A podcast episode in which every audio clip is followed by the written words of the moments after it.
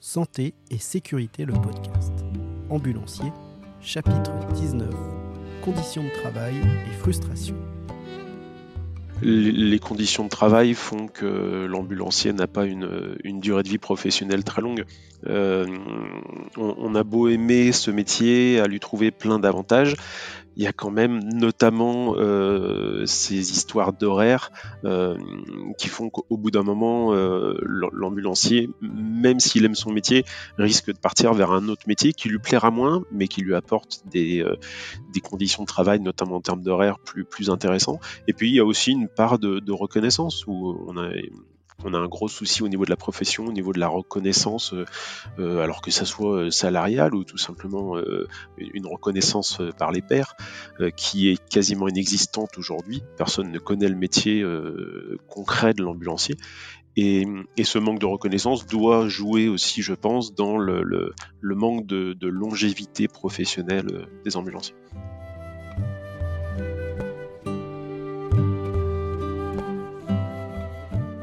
Faut valoriser la profession.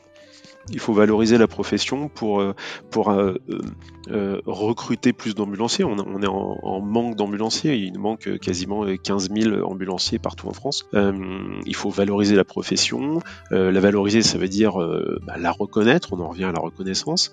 il faut valoriser aussi peut-être le, salaire parce qu'on a quand même une vie entre nos mains. Donc, est-ce que ça mérite d'être d'être payé salaire minimum, je pense qu'on peut faire un effort là-dessus.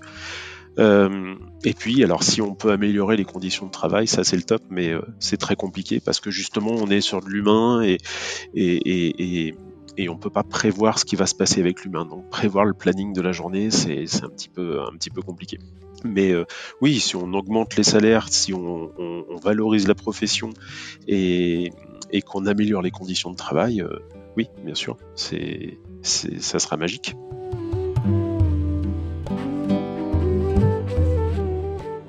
Alors, euh, bon, euh, un petit coucou à tous les patrons, hein, bien sûr, parce que là je vais pas me faire des copains. Euh, la durée de vie d'un ambulancier en fait est si basse, c'est lié en fait aux exigences du métier et surtout lié à notre accord cadre, qui est une qui est une vaste blague en fait.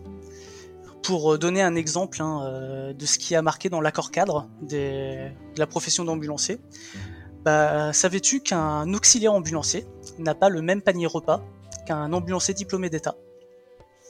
Par, exemple, hein, je vais donner un chiffre au hasard parce que j'ai plus le chiffre en tête, mais imaginons que moi, diplômé d'État, je touche 8 euros de panier repas. Un auxiliaire qui travaille avec moi, même poste, dans la même ambulance, ne touchera que 4 euros. Ça, c'est un des exemples qu'il y a dans notre accord cadre. Et c'est légal. Mais c'est totalement illogique. Mais il y en a plein des, choses comme ça, assez ahurissantes. Euh. Encore que là, voilà, pour pas parler bête, on a quand même une bonne évolution, le métier évolue dans le bon sens. Mais le problème, c'est que notre accord cadre est fait par nos patrons. Il n'est pas fait par les salariés. Du coup, c'est à l'avantage des patrons et pas à l'avantage des salariés. Donc forcément, bah, on s'en prend plein la figure, euh, pour rester poli. Puis il y a le côté euh, métier aussi, hein. parce que sans, vouloir faire le caliméro, les, nos journées, la, première phrase qu'on nous apprend euh, quand on commence le métier, c'est on sait à quelle heure on commence, on sait pas à quelle heure on termine. Je connais pas beaucoup de métiers où, euh, la, la devise du métier, c'est ça par exemple. Parce que se dire oui, je commence à 8 heures, mais ça se trouve, je vais finir à 23 heures, bah, c'est tristement habituel. Et forcément, à un moment, bah, les gens, ils font des burn-out, ils en peuvent plus. C'est triste, en fait, c'est un peu comme le, personnel soignant.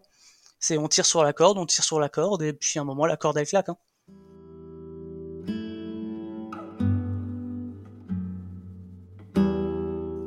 Alors, euh, moi, dans...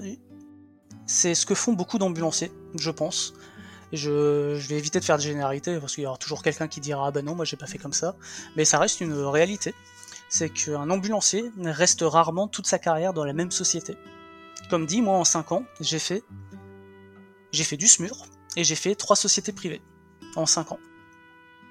C'est en fait, il faut quand on arrive à un certain point en fait de rupture dans une société, il faut changer, voir, euh, ailleurs si l'herbe est plus verte. Tout simplement. Moi, c'est comme ça que j'ai tenu. C'est dès que quelque chose me plaisait pas, dès que ça allait pas dans un sens qui me convenait, bah en fait, je changeais de boîte. Après, je vais pas mentir, je suis revenu à ma boîte d'origine. Parce que je me suis rendu compte, sans vouloir leur faire de la pub, que dans mon secteur, ça restait la boîte, on va dire, certes pas la plus euh, bienveillante envers ses employés, mais qui permettait en tout cas d'avoir un cadre professionnel euh, acceptable, où on n'arrivait pas forcément tout le temps en retard chez les patients, on avait des bons véhicules, du bon matériel, on avait des spécificités, euh, on pouvait faire du SMUR en tant que privé, ce qui était très intéressant, moi qui sortais du SMUR justement. Et puis voilà, je pense que le secret pour tenir dans le métier, c'est de savoir s'écouter, de savoir euh, se dire que quand le corps et l'esprit disent stop, bah il faut savoir s'écouter, s'arrêter, tout simplement, et changer de société, changer d'air, changer de spécialisation.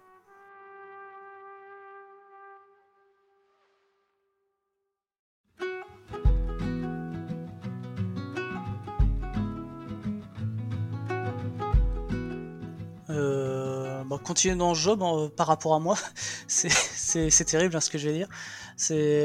Ça reste le métier d'ambulancier reste une passion et une vocation.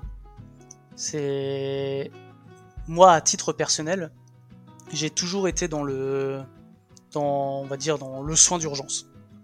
Que ça soit par euh, ma mes anciennes professions, que ça soit par mon activité de pompier volontaire, j'ai toujours été en fait euh, dans ce domaine-là.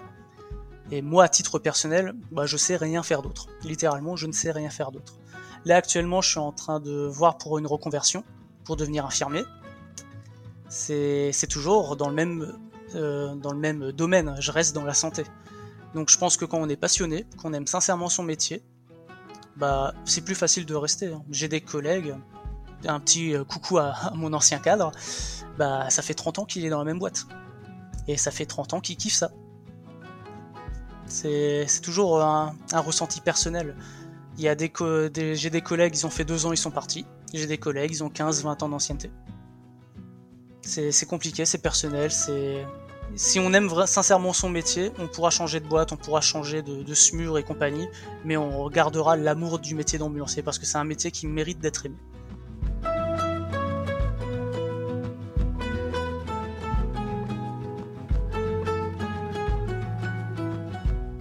Bah alors bon, ça c'est strictement personnel, hein, c'est que moi mon métier me frustre.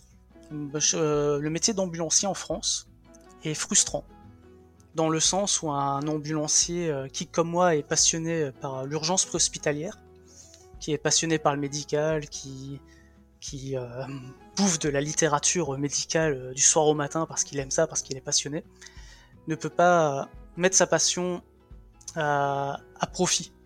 Je m'explique on peut se former avec des cursus universitaires, on peut passer euh, des diplômes euh, en spécialisation euh, de la réa néonate, on peut se faire des formations à titre ambulancier, mais qui ne seront pas reconnues en tant que telles dans le métier. Je m'explique. Par exemple, je prends, imaginons, je veux passer la formation de réanimation pédiatrique.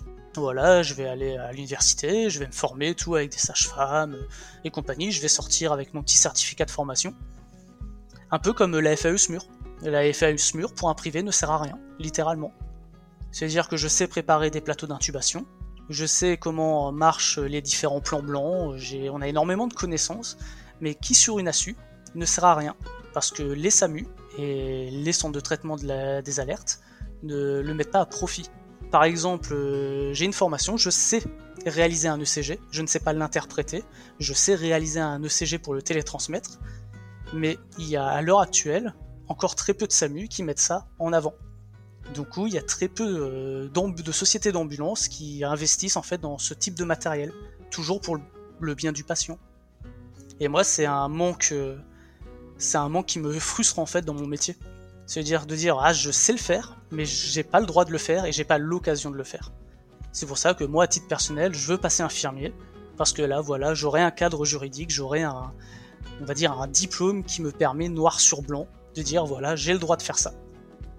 Même si euh, le métier d'ambulancier évolue et que les ECG maintenant font partie de notre référentiel.